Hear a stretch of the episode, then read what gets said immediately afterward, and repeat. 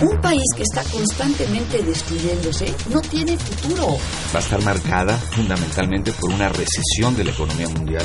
Yo hablo del autoritarismo hasta nuestros días. Radio UNAM. Radio UNAM. Y la Facultad de Ciencias Políticas y Sociales presentan Tiempo de análisis. Me parece que tienen que darnos ya respuestas concretas. No se puede echar a andar la reforma electoral tal y como está planteada. Tenemos que seguir luchando por defender la libertad de expresión. Un espacio radiofónico donde con tu voz construyes el debate. Tiempo de análisis. Tiempo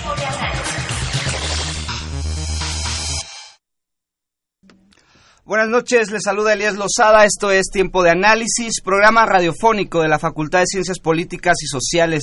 Estamos transmitiendo a través de la 860 de amplitud modulada y vía internet en www.radionam.unam.mx. Nuestros teléfonos en cabina son el 55 36 89 89 y la sin costo 01800 05 2688. Nuestras redes sociales son en Twitter, arroba tiempo de análisis, y en Facebook, la página de la Facultad de Ciencias Políticas y Sociales. Hoy estaremos hablando de sociedad, música, sentido y sonido con Luis Carlos Sánchez, Dunia Conde y Rebeca Álvarez. Bienvenidos todos eh, estudiantes de la Facultad de Ciencias Políticas. Y antes de empezar con el tema de hoy, esta noche vamos a una cápsula en el librero que nos han preparado Carla Ramos y Tania Monreal.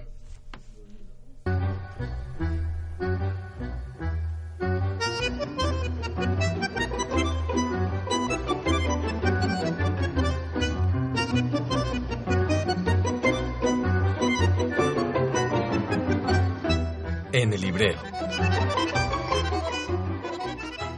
Léxico de la vida social. Es un libro coordinado por Fernando Castañeda, Laura Vaca y Almeimel de Iglesias. Es una obra de consulta en la cual pueden revisar un panorama introductorio a los términos que han servido para describir uno o varios aspectos de la vida social. El libro contiene 96 vocablos y es el trabajo colectivo de académicos y especialistas de las ciencias sociales, que viven y sienten el reto de pensar su mundo, de interpretar su entorno y de reflexionar en su tiempo. Léxico de la vida social pretende dar a conocer a estudiantes, profesores y gente interesada en las ciencias sociales algunos conceptos centrales que sirven para interpretar la vida social como la vivimos hoy, y atiende a la importancia de la conceptualización y la creación de categorías en la construcción del conocimiento.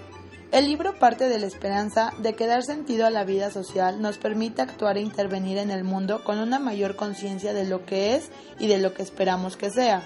Asimismo, el libro está hecho para los que desean estudiar y comprender la vida social, entenderla e incidir en ella.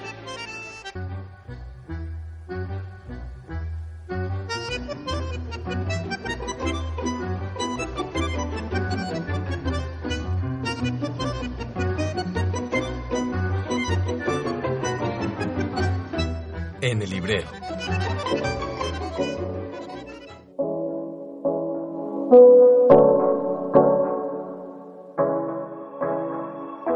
Pensamos, estamos de regreso en tiempo de análisis, eh, después de esta cápsula en el librero, y quiero empezar con, con la pregunta a cada uno de ustedes. Eh, ¿Por qué pensamos, por qué estudiamos la música desde las ciencias sociales? Si quieres empezamos contigo, Luis. Este, pues muy buenas noches a todos. Eh, pues prácticamente el que el que estudiemos la música algo algo muy raro, yo creo, desde las ciencias sociales, yo creo que todas las expresiones artísticas han sido un tema que tal vez socialmente no se ha abordado lo suficiente. No ha habido muchos estudios, o sea, desde los clásicos, desde el principio de las ciencias sociales, que abordan eh, temas relevantes como la teoría política, este, el Estado, la conformación de un nacionalismo y todo eso, pero que también los mismos clásicos de las ciencias sociales han dado tiempo y un espacio a temas relevantes del arte, ¿no? O sea, de, desde mi formación sociológica, pues desde Weber, Simmel, este, Adorno y Horkheimer, pues tienen una relevancia de, del por qué dentro de las ciencias sociales tendríamos que estudiar a la música, ¿no? Yo veo eh, algunas formas por las cuales las ciencias sociales podemos abordar la experiencia de lo musical, ¿no? O la música, ¿no? Eh, en la actualidad yo creo que tengo como seis puntos relevantes como para discutir eso que tendría que ser el consumo y las industrias culturales, ¿no? Que van encaminadas hacia la música. Un segundo, como la dimensión política de ciertos materiales musicales y el carácter que a veces creemos que es emancipador o no emancipador de, este, de resistencia política o de este que, que genera la música. Un tercer punto y que yo creo que es fundamental para el estudio eh, es los placeres y los usos cotidianos que tenemos de la música, ¿no?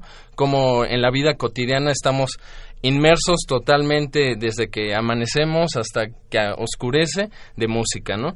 Eh, la institucionalización de la música a través de, la escuela, de, la, de las sinfónicas, de todas estas instituciones que generan eh, música, ¿no?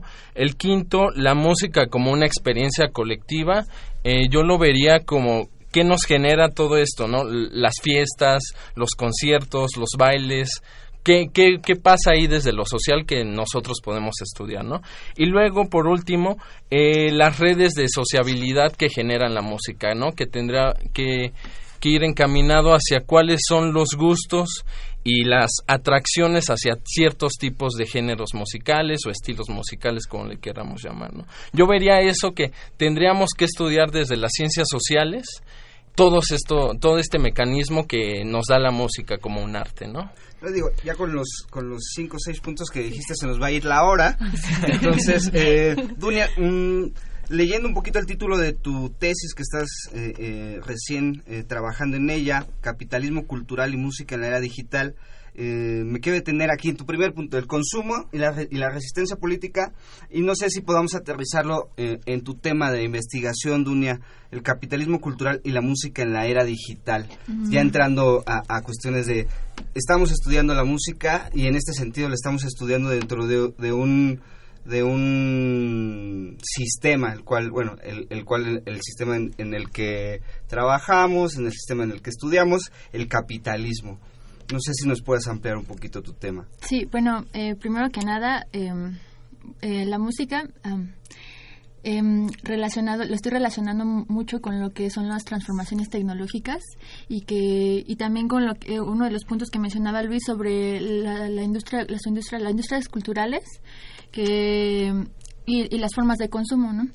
Y mm, hay una parte específica que me gusta mucho de Ateli cuando dice que la, la, música es profética y anuncia como el, el, el, el devenir y también eh, que la música lleva la marca de su tiempo, ¿no? Entonces, cómo la música, cómo, cómo las personas nos hemos ido relacionando con la música a partir de las transformaciones tecnológicas y, era y una de las reflexiones que, que justo he estado haciendo en la realización de mi tesis es cómo a partir de, la, del desarrollo de los soportes, donde se, se um, sí, de los soportes musicales, como por ejemplo en el siglo XX con el vinilo, con el cassette, con el disco óptico, han también em, ido modificando cómo las personas se relacionan y cómo se apropian de la música, pero también cómo es consumida, ¿no?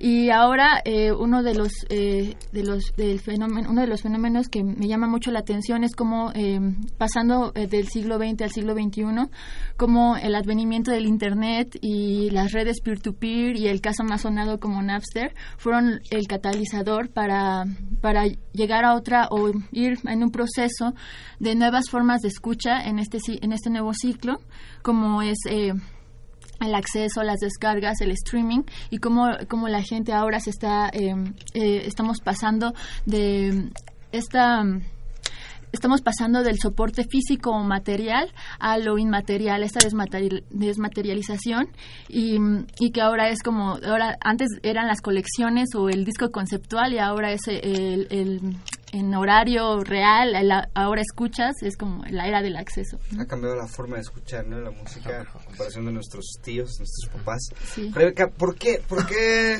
nos gusta escuchar música y, y qué relación le podemos dar de forma concreta a, a los estudios sociológicos? Bueno, eh, retomando un poco lo que comentaba Luis, ¿no? Estas experiencias sociales de la música que van más allá de ponerte los audífonos y encerrarte en tu cuarto a escuchar música, pensamos que eh, hay una trascendencia eh, colectiva eh, a la hora de escuchar música, ¿no? O sea, la música es una representación de realidades que eh, nos lleva a experimentar formas de ver y entender el mundo. Entonces, cuando nosotros escuchamos música, muchas veces no somos conscientes de todo lo que implica que una canción salga y que llegue a nuestros oídos, ¿no? Lo que y también retomando lo que decía Dunia, los procesos eh, bajo los cuales nosotros ahora estamos familiarizados con géneros, con cierto tipo de eh, canciones, cierto tipo de ritmos. Eh, llevan un, un, un trasfondo político, económico específico y creemos que desde las ciencias sociales es muy importante atender este tipo de, de cuestiones porque eh, a la hora que uno se acerca a lo cotidiano, encuentra eh, en la mayoría de las ocasiones más respuestas que acercándose a lo abstracto, ¿no? Entonces, bueno, también eh, retomando la pregunta inicial de, por qué estudiar desde las ciencias sociales, creo que ahí la palabra clave es ciencia, ¿no? Entonces, la ciencia es eh, un intento de comprender nuestro entorno, nuestra realidad, y el paradigma dominante nos dice que eh, el sentido que se debe privilegiar a la hora de estudiar la realidad es la vista. La música sale de ese paradigma eh, dominante. Em, cuando uno eh, intenta analizar por qué una canción habla de cierto tipo de cosas, por qué evoca a cierto tipo de, em, ¿cómo decirlo?, efervescencia social en algunos momentos, pues hasta parece como ilógico desde la ciencia, ¿no? O sea, ¿por qué te vas a poner a estudiar canciones, corrientes musicales cuando eso no le interesa a la ciencia social? Eh, creo que es parte de eh, los debates actuales de la ciencia social, cómo estudiar la realidad, a qué darle prioridad. Y bueno, la música es eh, parte de la realidad social, ¿no? Luis, tú mencionabas a Durkheim, a Weber, o sea, como los primeros a lo mejor que tocaron ese tema de estudiar la música desde las ciencias sociales. Y y bueno, eh, veo que en tus, en tus líneas de investigación, la sociología del arte y la sociología, has tocado la sociología de la cultura, eh, ¿qué, más se puede encontrar en este estudio de la música? o sea, eh, tocaste un punto, la resistencia política, ¿no? Se me viene a la mente a lo mejor los años 60, los años 70, pero bueno, eh, no sé, ampliamos más sobre esta, e, este tipo de investigación en cuanto a la resistencia política desde la música.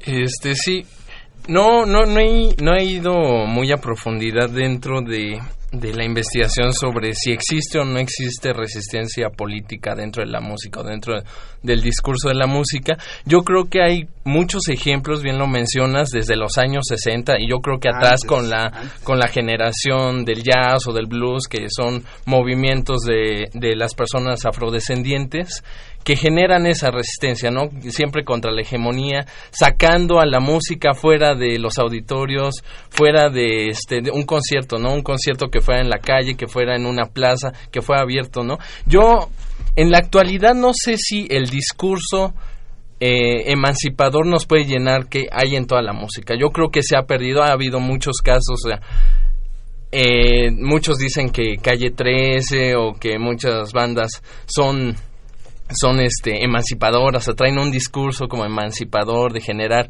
una conciencia en la gente.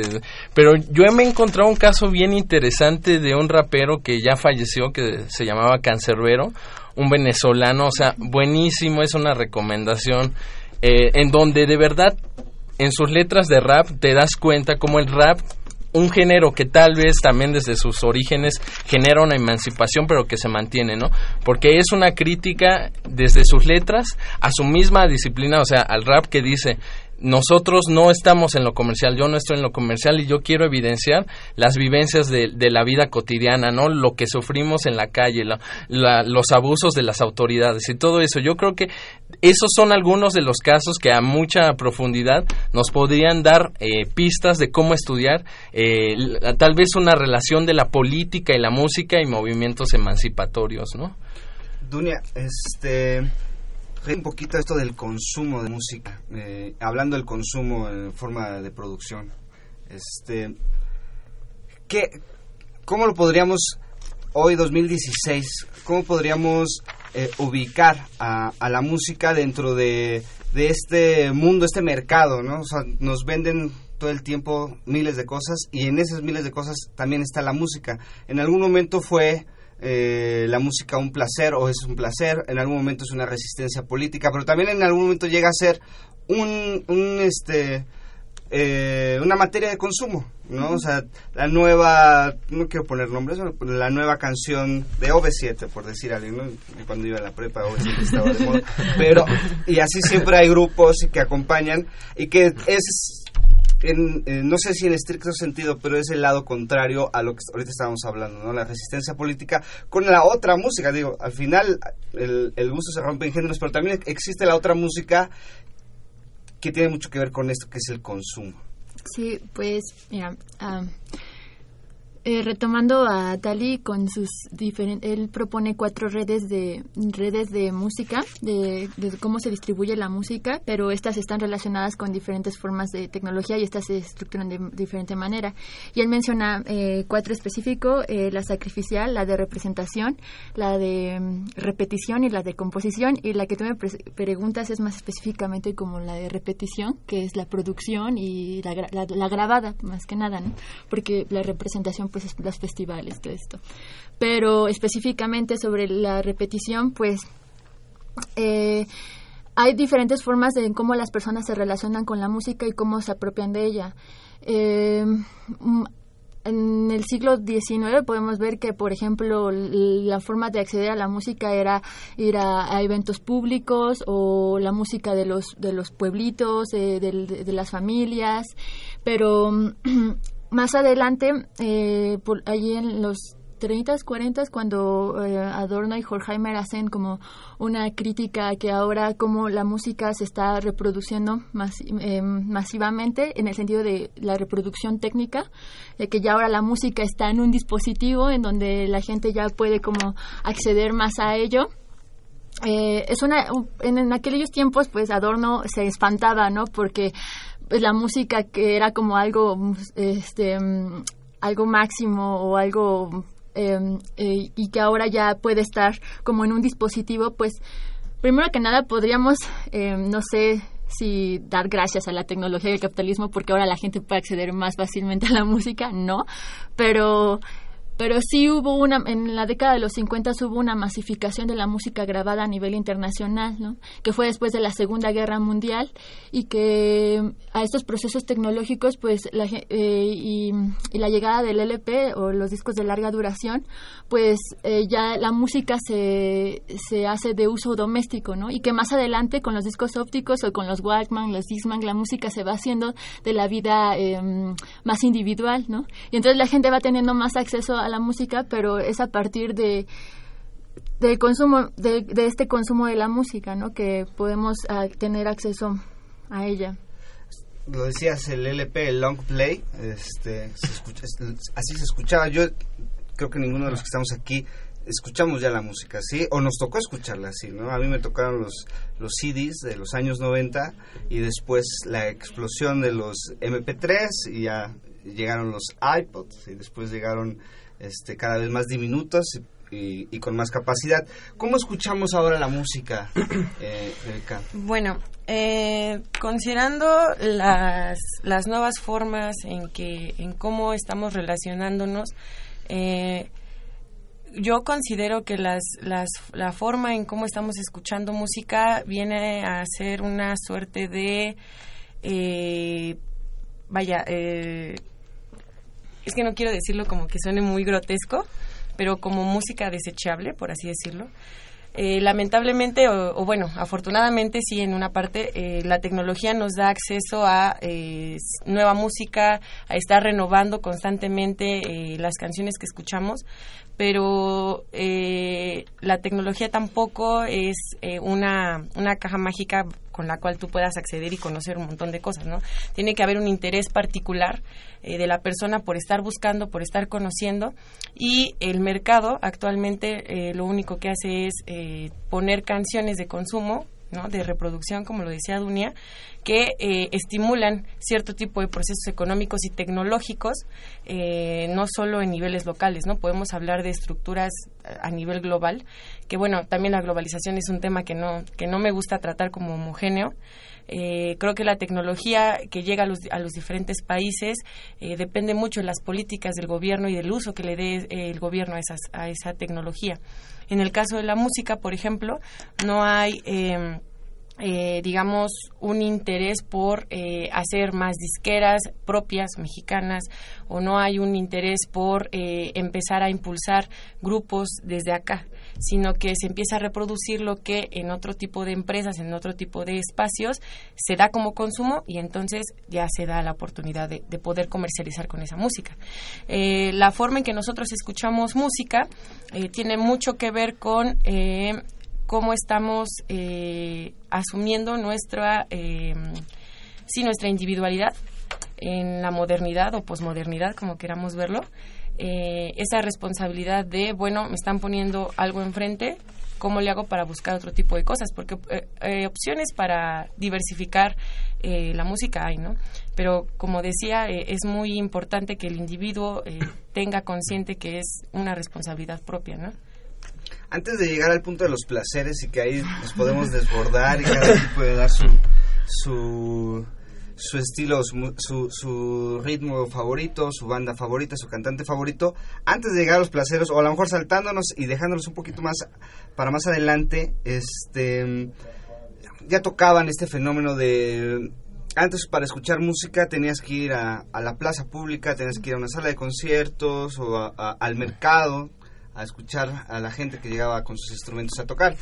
Llega esta revolución tecnológica, eh, podemos tener ya eh, la música de, desde Beethoven hasta los nuevos ritmos de, de, mitad del siglo XX en nuestra casa. Pero eso fue hace 50 años, ¿no? Eso fue hace 40 años. Eh, la forma en como hoy estamos escuchando la música pareciera no solo que fuera desechable, a lo mejor no es que sea desechable, sino también hay una sobreexposición, hay demasiada, demasiada producción de, de, música, pero a lo que yo quiero llegar, eh, a lo mejor eso tú, Dunia, me podrías, eh, nos podrías ayudar a explicar o, a argumentar, que es... Eh, por eso la música se hace buena o mala, o sea, podríamos catalogarla así, o sea, ¿qué de malo tendría eh, eh, un adolescente que se encuentra ahora? Ya ni siquiera es el iPod o un MP3, ya, ya son las plataformas como Spotify, Deezer, Radio, que te dan millones de canciones por una cuota o, hasta gratis los puedes escuchar. Y las nuevas generaciones que están em-, empezando a escuchar música de esta forma y que no y que no tienen ni idea de cómo se escuchaba un LP completo o un disco completo, eh, eh, ¿en dónde caen? O sea, no sé si calificar es bueno, es malo, este sí responde a una, a una sociedad de consumo que también muchos grupos, muchas bandas en todo el mundo eh, señalan, pero al final son así como señalan, están dentro de este, de este sistema. El, el último, gran ejemplo fue hace dos semanas cuando Radiohead, el único disco que no tenía dentro de Spotify, este In Rainbows de 2007 lo mete por ahora sí que por presiones económicas no todos los aficionados que somos a esta banda lo que lo, queríamos escuchar en esta plataforma y no lo teníamos. Ahora ya está. Lo que yo quiero Dunia a lo mejor que tú nos expliques hacia dónde podría ir esto o sea sin decir que es bueno o malo, porque a lo mejor caeríamos en, eh, eh, eh, en otro debate, ¿no? Pero, este, ¿hacia dónde, hacia dónde se va a dirigir? ¿Las bandas de rock van a tener que hacer discos de tres canciones? ¿O, o, qué es lo que está pasando? Pues sí, es una, ese es uno de los casos más específicos que estoy estudiando y que espero poderles anunciar después que vayan a mi examen de tesis para ver a qué conclusiones he llegado.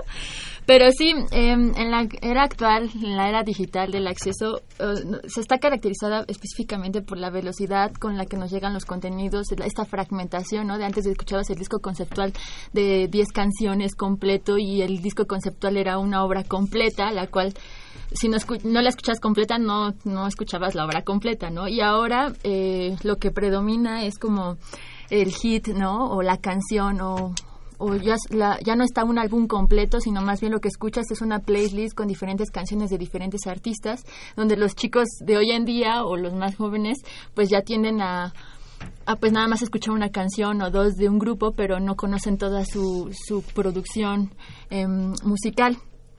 Y, e incluso, em, igual, y estoy de acuerdo contigo, no, no, no llamarlo como bueno o malo, sino más bien ver cuáles son eh, las, las características positivas y negativas de estos nuevos procesos. Podría ser, por ejemplo, que gracias a esta y no, no voy a decir que la tecnología se ha expandido porque si hay una brecha digital en muchos países, ¿no? Hay algunos países donde hay un acceso mayor a la, a la tecnología y en otros no, y también al Internet.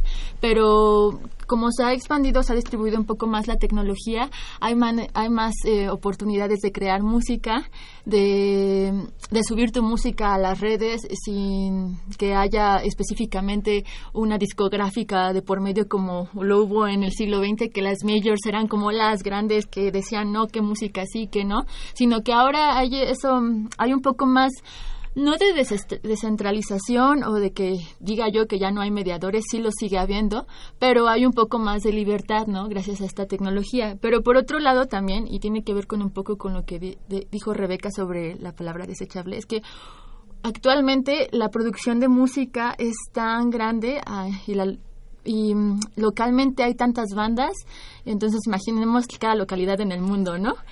Pero eh, hay tanta música que mm, sale un artista, se escucha su música, encanta, gusta y después de un tiempo pues como que va pasando porque ya hay nuevos y como que van pero ese este, tiempo puede ser media hora. Sí exacto. No puede ser media hora puede ser una semana lo mucho.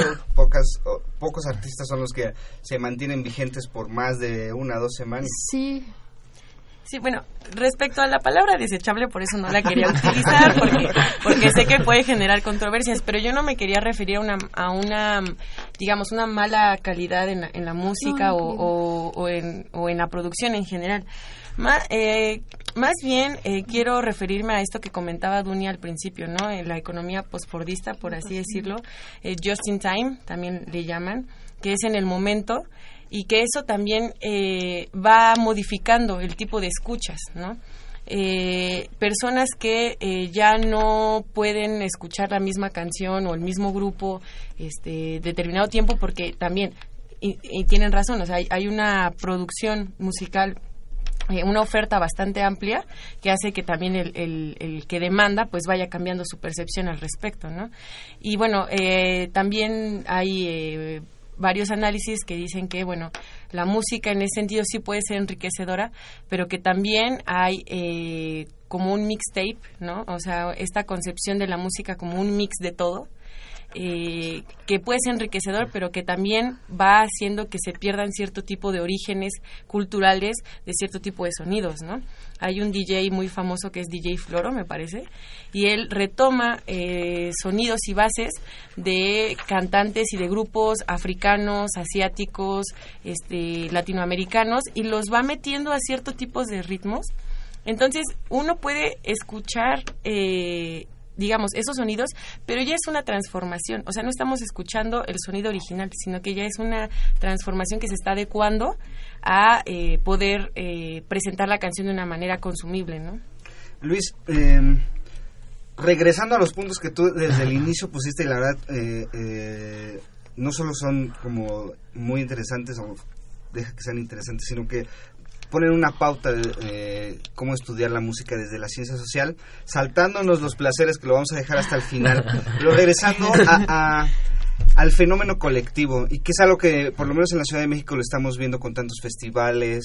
Empezó el Vive Latino hace 15 años, después hubo réplicas del Vive Latino y ahora ya está el Corona Capital, ahora ya llegó también este Mutec, eh, sin fin, creo que hay ocho o nueve festivales internacionales eh, eh, eh, en la Ciudad de México al año y, siguen creciendo. Festival Marvin, este, pero yo a lo que voy, este, el estudio del fenómeno colectivo. ¿A qué te referías? Digo, quiero más o menos entenderlo porque quiero que tú lo expliques. pues un poco lo de los fenómenos colectivos, como bien mencionas, pueden ser desde el baile que hay de 15 años este, en, un pueblito, desde eh, las peregrinaciones, o sea, como todos esos fenómenos siempre están involucrados con música, ¿no? O sea, en, la provincia, si no nos queremos centralizar solamente en la Ciudad de México, pues las mismas fiestas patronales, cómo generan sus bandas, cómo, como en, en regiones o en las delegaciones como Xochimilco, Tláhuac, o sea, le meten una cantidad de dinero para que venga la gran banda, para que e, ese fenómeno que se genera colectivo es una identidad entre todos que les va a dar la banda, pero que también a su vez esto, esta serie de, de festivales que ya mencionabas, no sé cuántos festivales se hagan eh, al año en la Ciudad de México solamente, pero que en la actualidad se ha empezado a descentralizar, ¿no? Bien lo mencionabas, antes era el Vive Latino y todos tenían que venir a la Ciudad de México para ver a las grandes bandas. Yo creo que también la pluralidad de bandas y de géneros ha generado que que se descentralice eso y que varias bandas quieran entrar al juego, ¿no?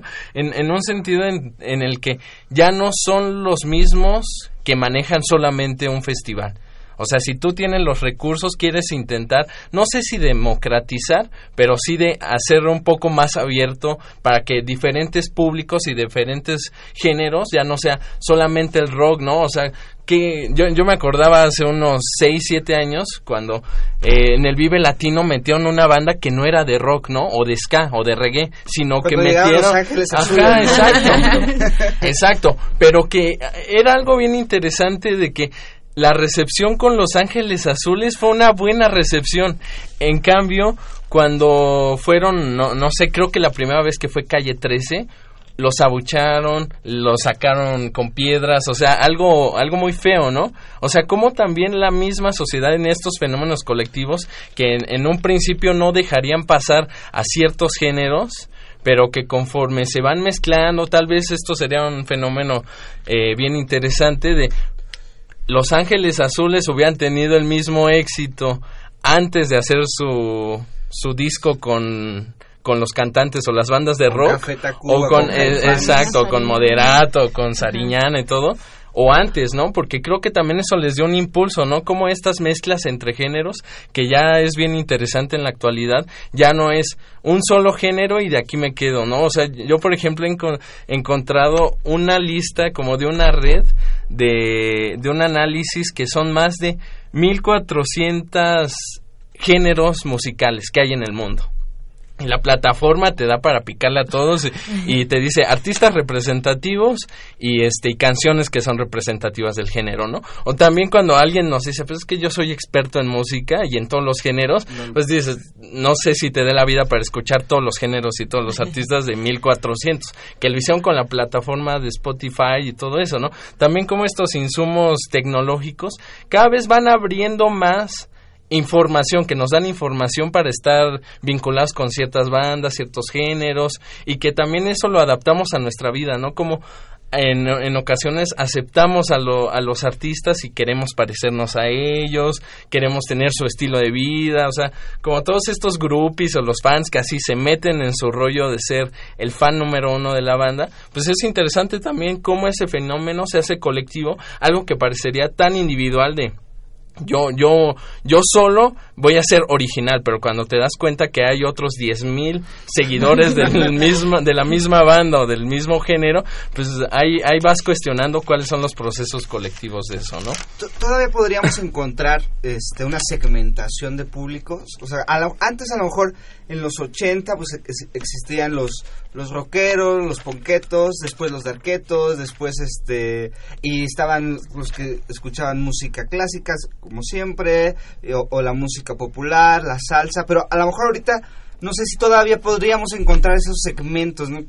Mm, ah, como tú lo decías, a lo mejor el, el ejemplo de Los Ángeles Azules en, en, el Vive Latino es un poco, es muy claro, pero tú también vas a, a, un Vive Latino y ya no ya encuentras bandas eh, eh, anglosajonas, ¿no? Ya vino eh, Morrissey, ya vino este ¿cuál más me tocó ver? Fire la última vez que fui, me tocó verlo en un Vive Latino. Cuando la gente decía, esto ya no tiene nada de latino. Pero no sé si todavía podemos encontrar esa segmentación. Yo yo creo que sí. O sea, hay una diferencia que ayer, lo estábamos discutiendo Dunia y yo entre cuáles son nuestros gustos y cuáles son algunos intereses.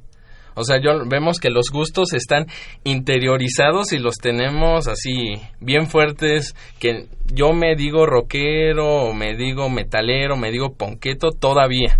Pero eso no quita que tenga intereses de otros géneros, o sea, que no solamente escucho puro punk las 24 horas del día, sino que vamos mezclando, ¿no? El famoso eh, eh, gusto culposo. Exacto, ¿no? Pero ¿cómo, ¿cómo, podríamos generar, eh, o sea, cómo podríamos analizar eso que la gente dice como gusto culposo, pero que lo seguimos escuchando? Y yo creo que una de las conclusiones a las que llegamos es que depende mucho el lugar en el que estés y con las personas con quien estés. O sea, si estás en una fiesta, tal vez no genera tanto sentido, al menos que sea una fiesta de puros ponquetos. Pero si es una fiesta así muy, muy diversa, tal vez el punk no tenga la misma recepción que una salsa, ¿no? Eso tendría que ver más tal vez con otras cosas como de ritmo, de efervescencia, qué sentimos al escuchar y todo eso, ¿no? Y con las personas con las que escuchamos, ¿no? La verdad tocaste algo muy, muy interesante. Vamos a hacer una pausa y regresando vamos a tocar, ya estábamos hablando del fenómeno colectivo y hacer una diferencia sobre el fenómeno colectivo y las redes de sociabilidad que vemos hoy por hoy en un concierto, en un festival, en una sala de conciertos. Vamos a una pausa y regresamos con este tema.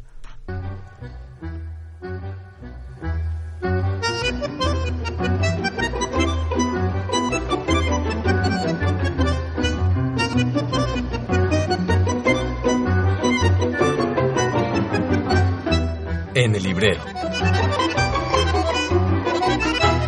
México y Japón, socios estratégicos en el Acuerdo para el Fortalecimiento de la Asociación Económica. Es un libro coordinado por Carlos Uscanga, el cual presenta un análisis específico desde la perspectiva de la academia, de las principales y más representativas tendencias en el comercio, inversión y cooperación en el marco de la asociación económica.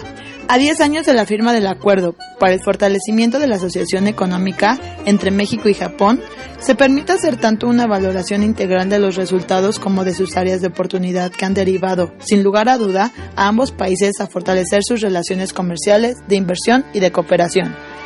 En efecto, este mecanismo comercial de una nueva generación fue el resultado de 18 meses de negociaciones que concluyeron el 17 de septiembre de 2004, mismo que entró en rigor el 1 de abril de 2005. En muchos sentidos, la asociación económica ha permitido visualizar de manera más clara a la región dentro de las estrategias de negocios de los empresarios mexicanos, pero al mismo tiempo ha reflejado también la insuficiencia y baja competitividad de los productos mexicanos para la penetración al demandante mercado japonés, lo cual implica, indudablemente, importantes retos para la política comercial de México. En el presente libro, el lector encontrará un diagnóstico integral y sectorial de este mecanismo de comercio bilateral, después de una década de su formalización. El lector encontrará un diagnóstico integral y sectorial de ese mecanismo de comercio bilateral después de una década de su formalización. En el librero. Estamos de regreso en tiempo de análisis, hoy con el tema de la sociedad y la música, el sonido y el sentido de la música dentro de de esta sociedad contemporánea. Nos quedamos con el tema de las redes de sociabilidad que podemos encontrar y desde qué punto podríamos partir este, en este fenómeno de la música en la sociedad. Eh, pues yo creo, o sea, esto, esto de las redes de sociabilidad dentro de la música es importante porque creo que la música es un elemento fundamental para generar una interacción con, con el otro o con otra persona, ¿no? Que a veces no tenemos este, la idea de quién es, de cómo se comporta, de qué le interesa, pero cuando tal vez tenemos un, un interés musical mutuo, puede haber como una compaginación entre los dos, ¿no? Y puede generar una atracción en decir, ah, qué buena onda que a ti te guste escuchar tal música o escuchar tal artista. Y eso puede generar que ah, después tú vayas cerrando tus propias redes de socialización, ¿no? O sea, yo creo que si hay una diferenciación y cada vez eh, yo lo manejo como que la identidad, o sea, uno va generando una identidad para sentirse uno, uno parte de un grupo pero a la vez rechazar a otros grupos con los que no te quieres relacionar, ¿no? y que siempre eso ha existido en claro. de la sociedad, ¿no? siempre ha existido. Yo soy rojo y amarillo y no soy azul y verde, ¿no? no solo en la música, sino en, cuestiones políticas, sociales, económicas, este lo platicamos ahorita eh, eh, durante la pausa, ¿cómo nos puede, o sea, a lo mejor un, un ritmo es el que nos puede eh, ayudar a poder contactar, comunicar con otra persona que a lo mejor no es ni de nuestra ciudad, ni de nuestro país, que ni siquiera habla nuestro idioma, pero ustedes ponen el ejemplo del reggaetón. A lo mejor el, el, el, el ritmo en algunos casos sí te mueve, ¿no? Si a lo mejor le pones atención a las letras y dices, ¿qué están cantando? ¿No? Pero eh, eh, es algo que nos puede acercar y que siempre lo ha sido, ¿no? A lo mejor el rock también llega aquí, el, el, el, rock inglés de los 70, y la mayoría de nuestros tíos no, no sabía hablar inglés o tenía muy poca noción de, del idioma anglo, pero con las canciones de los Rolling, de los Beatles, después, no sé, le quieran poner ahí muchas decenas de, bandas. Bueno, la, la, música es un lenguaje, ¿no? Entonces, desde las ciencias sociales podemos ver que pues no solo es lo que escribimos o decimos. El lenguaje del cuerpo, incluso la sociología se está acercando a las emociones también como lenguaje. Eh, es algo que nos puede ayudar mucho a entender las formas de socialización entre, entre grupos, ¿no? Eh, la música es algo que genera identidad, ¿no? Identificación con cierto tipo de hábitos, con cierto tipo de vestimenta, con cierto tipo de ideas incluso, ¿no? Que muchas veces no entendemos de dónde vienen ciertos posicionamientos políticos pero que una canción nos pueda acercar a, bueno, este grupo desde tal punto de vista nos, lo está compartiendo y entonces yo lo asumo, lo que ahorita Luis comentaba, ¿no? De, de, cómo los, los fans y, los groupies también eh, asumen este tipo de posturas y lo que hemos visto en la facultad es que, bueno, nada es neutro, ¿no? Todo está inmerso en un contexto político específico y en el momento en que uno se, eh, se dice eh, en pro de algún tipo de, de género de, de música, también está asumiendo un rol político ahí, ¿no?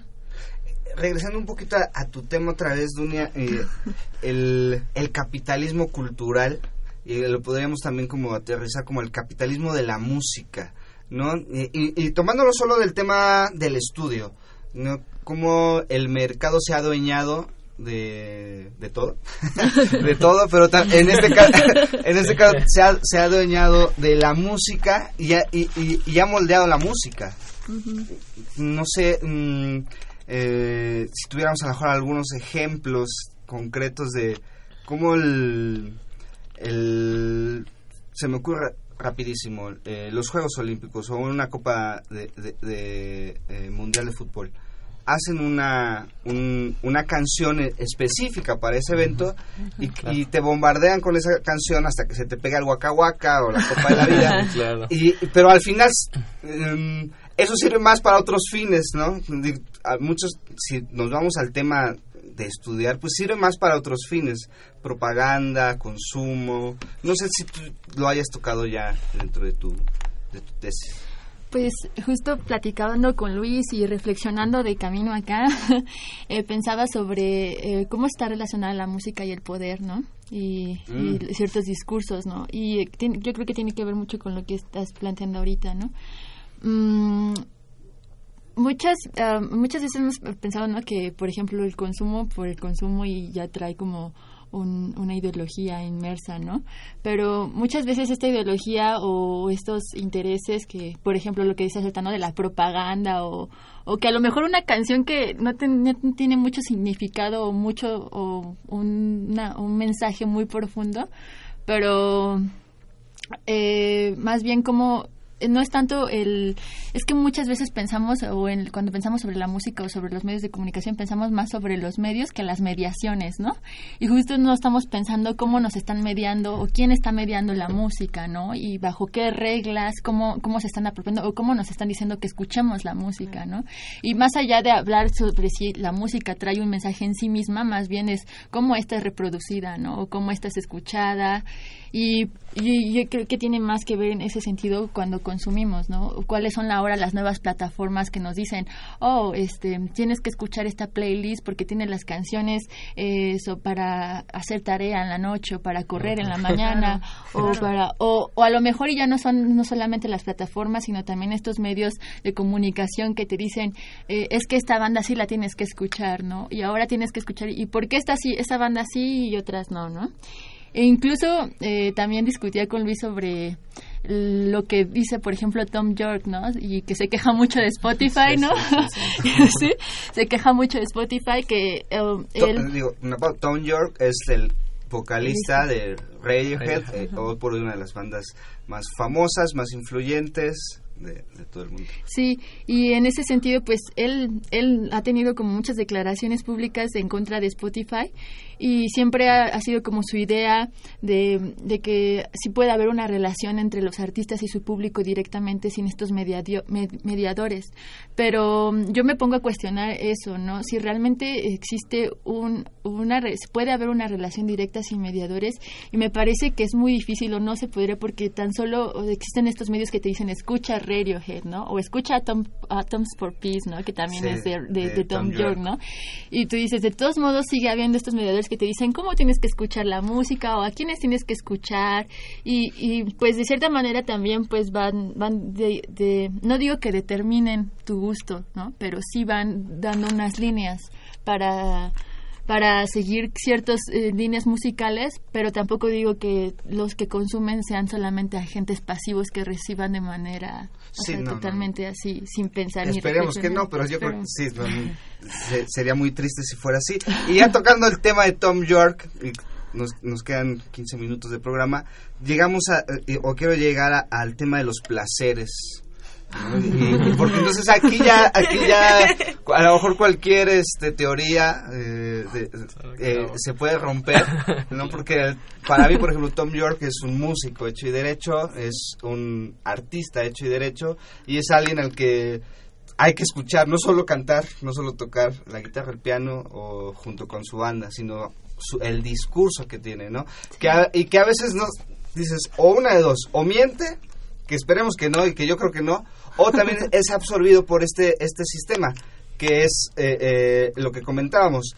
Tom York en 2007, junto con Radiohead, sacan un disco, eh, In Raymonds, en, rompiendo todas las reglas porque lo dan gratis por internet y tú lo puedes descargar este pagando lo que tú creas que es justo no y eso rompió paradigmas eso fue hace ya casi 10 años de este disco que para, para mí es el mejor disco de la banda de, Oxford, este rompió paradigmas, pero al final, hace el 10 de junio, hace una semana, lo vemos en Spotify y dices, bueno, ¿qué pasó? ¿Qué está pasando? ¿No? Qué bueno porque yo tengo mi Spotify y puedo escuchar este disco, pero ¿qué está pasando? O una de dos, lo convencieron a punta de billetazos o, de alguna forma, o él como que dijo no podemos pelear contra no nos podemos pelear contra el sistema de, de esta forma y nuestra música también debe estar eh, eh, en esas plataformas. Solo es para ponerlo en el tema, o sea, ponerlo sobre la mesa eh, y llegar al tema de los placeres. ¿no? Y, en los placeres quisiera,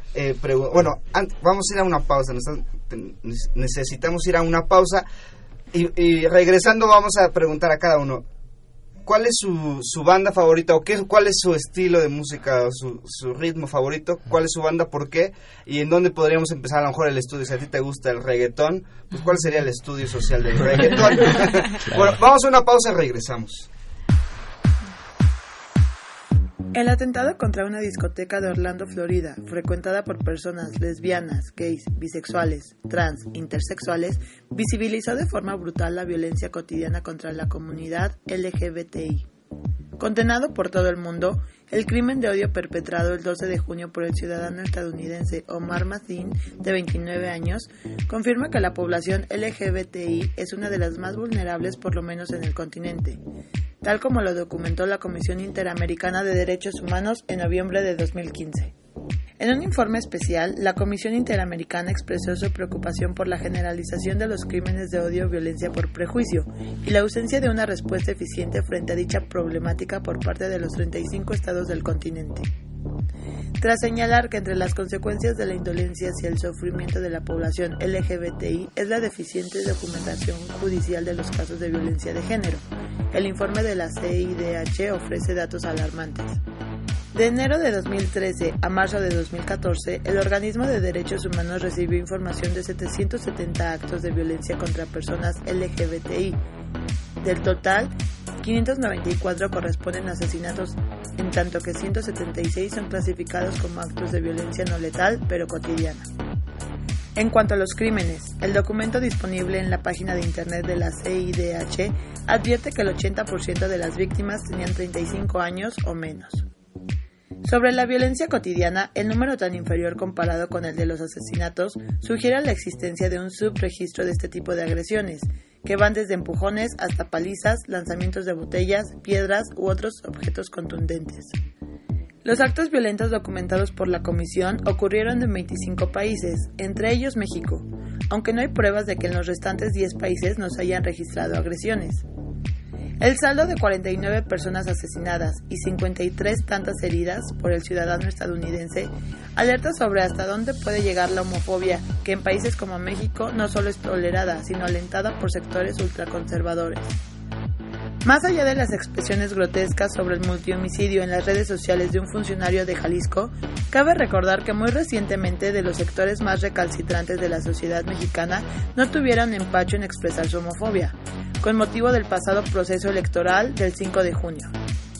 En vísperas de las votaciones, altos jerarcas de la Iglesia Católica hicieron un llamado a su feligresía a no votar por PRI y sus abanderados en la docena de entidades donde hubo elecciones luego de que el presidente Enrique Peña Nieto enviara una iniciativa al Congreso para legalizar el matrimonio entre personas del mismo sexo. Sin obviar los tintes electoreros de la propuesta presidencial, puesto como candidato Peña Nieto fue claro en pronunciarse en contra del matrimonio igualitario, las expresiones de repudio de los sectores ultraconservadores no son nuevas, como tampoco lo son las manifestaciones más graves de la homofobia. En mayo de 2015, la Comisión Ciudadana contra los Crímenes de Odio por Homofobia registró 1.218 asesinatos en México, de 1996 hasta los primeros meses del año pasado, y advirtió que por cada homicidio muy probablemente hay otros dos, tres o cuatro que no se denuncian. Las cifras aterradoras ponen en evidencia de que más allá de reformas legislativas que reconozcan el derecho de la población LGBTI a decidir sobre su estado civil, lo que urge es el respeto absoluto de sus derechos humanos, el respeto a su vida e integridad y garantías de que habrá sanciones ejemplares, no solo para autores de la violencia de género, sino para las cabezas visibles de los sectores que promueven la homofobia. Para tiempo de análisis, Gloria Leticia Díaz.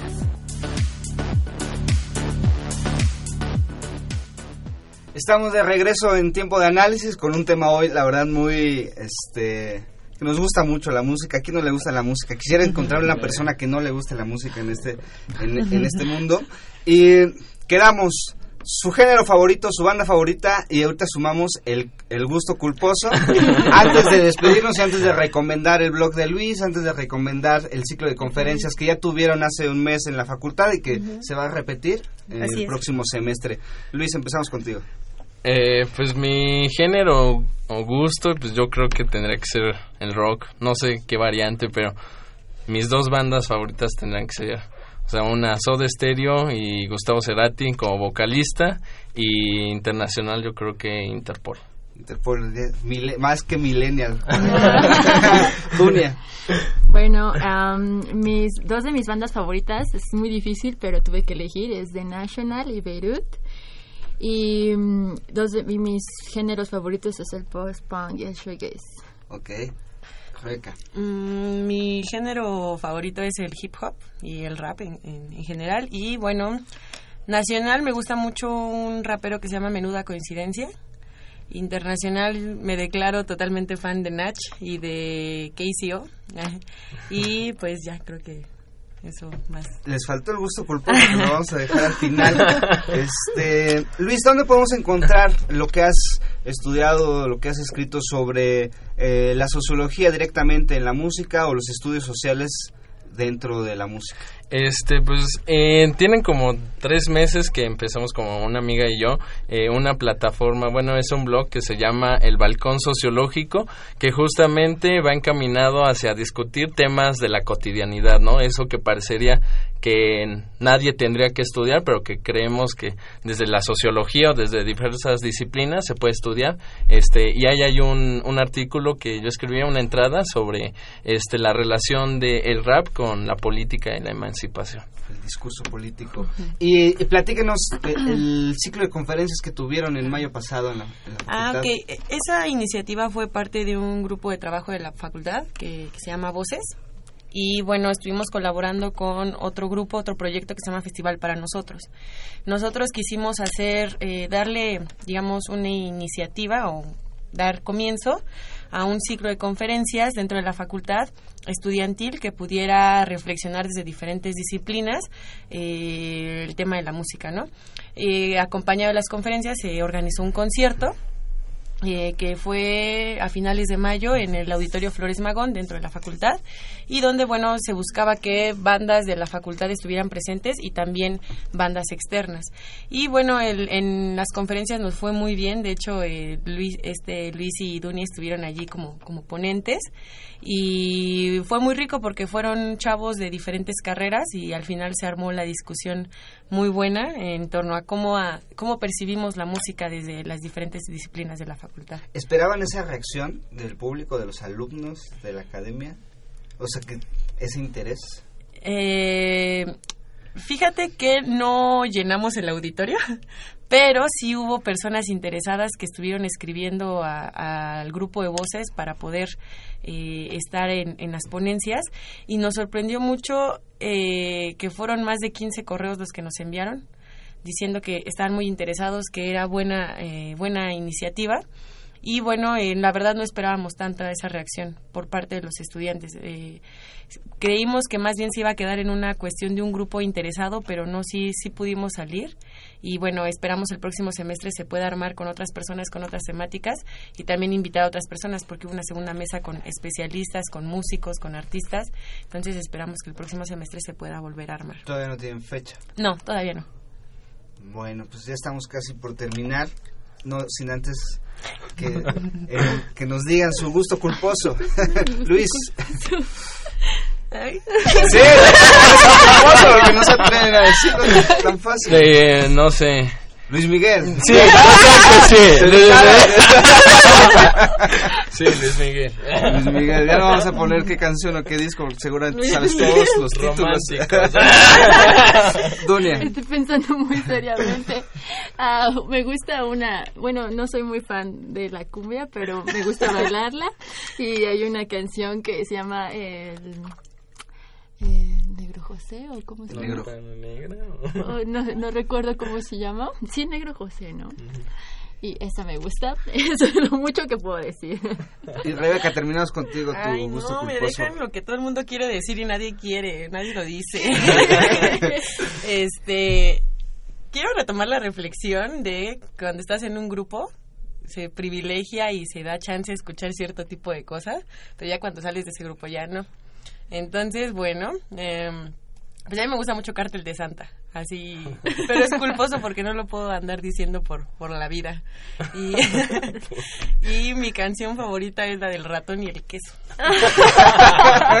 ok, bueno, ahí está también como la música nos lleva a, ¿Y cuál a es tu esto. gusto Ah, sí. No, para mí, mi banda favorita es Radiohead. Eh, crecí con Radiohead, soy un, una generación que creció, bueno, mi generación creció desde Pablo Honey en 1992 y el disco que vino a romper paradigma para nosotros y creo que para muchas otras generaciones antes y después de nosotros fue el OK Computer, fue un disco que rompió en 1997 y para mí también fue por todo, porque lo escuchas en tu adolescencia, porque te acompaña en esos momentos que se quedan grabados y es mi banda favorita. A lo mejor mi gusto culposo es la salsa. Eh, me gusta mucho la salsa, me gusta bailar la salsa y este no sé si, qué tan culposo sea, creo que No, no es culposo, eso no es no sé qué tan culposo. culposo sea, pero bueno, yo soy un enamorado también de la salsa.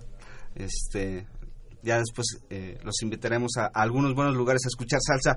Bueno, es hora de despedirnos. Muchas gracias por acompañarnos, Luis, Dunia, Rebeca. Qué bueno que estuvieron con nosotros y a nuestro público. Muchas gracias por sintonizarnos. El próximo miércoles hablaremos de la situación política en Sudamérica con Nayar López Castellano y Lucio Oliver.